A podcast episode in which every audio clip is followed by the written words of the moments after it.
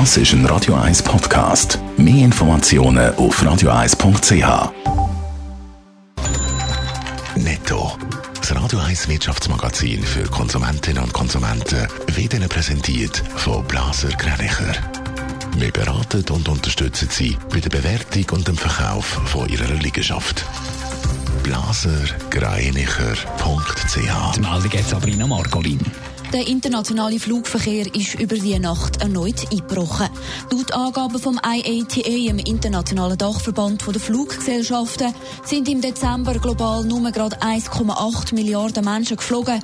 Im Vorjahr sind es noch 4,5 Milliarden. Die Fluggesellschaften haben nach Schätzungen fast 120 Milliarden Dollar Verlust gemacht. Der Schweizer Immobilienmarkt profitiert offenbar von der Corona-Pandemie. Die Schweiz bleibt für Investoren auch im 2021 ein attraktiver bis sehr attraktiver Immobilienmarkt. Das sehen 99 Prozent der Investoren laut dem Trendbarometer von Ernst Young. So. Im Vergleich zum Vorjahr ist die Attraktivität sogar leicht gestiegen. Für den Versicherungskonzern Zurich Insurance könnte es ungemütlich werden. Ihm und mehrere andere europäische Unternehmen drohen Sanktionen vom US-Außenministerium im Zusammenhang mit dem Bau von der Nord Stream 2 Gaspipeline. Die Pipeline soll künftig Gaslieferanten von Russland mit Deutschland verbinden. Der Amerikaner ist das aber ein Dorn im Auge.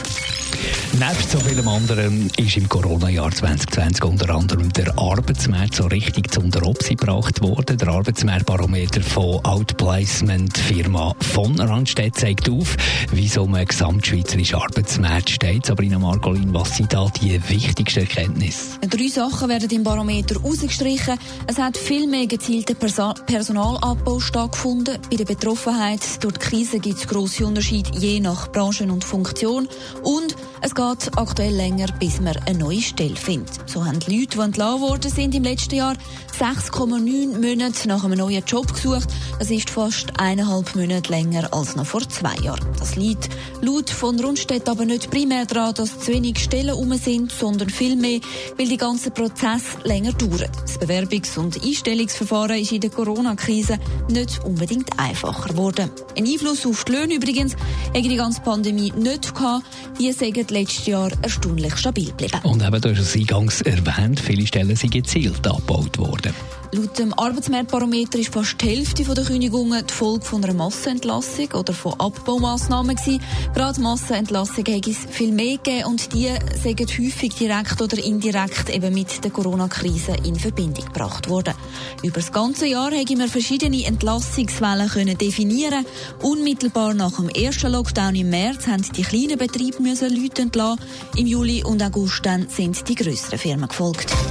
Netto. Das Radio 1 Wirtschaftsmagazin für Konsumentinnen und Konsumenten.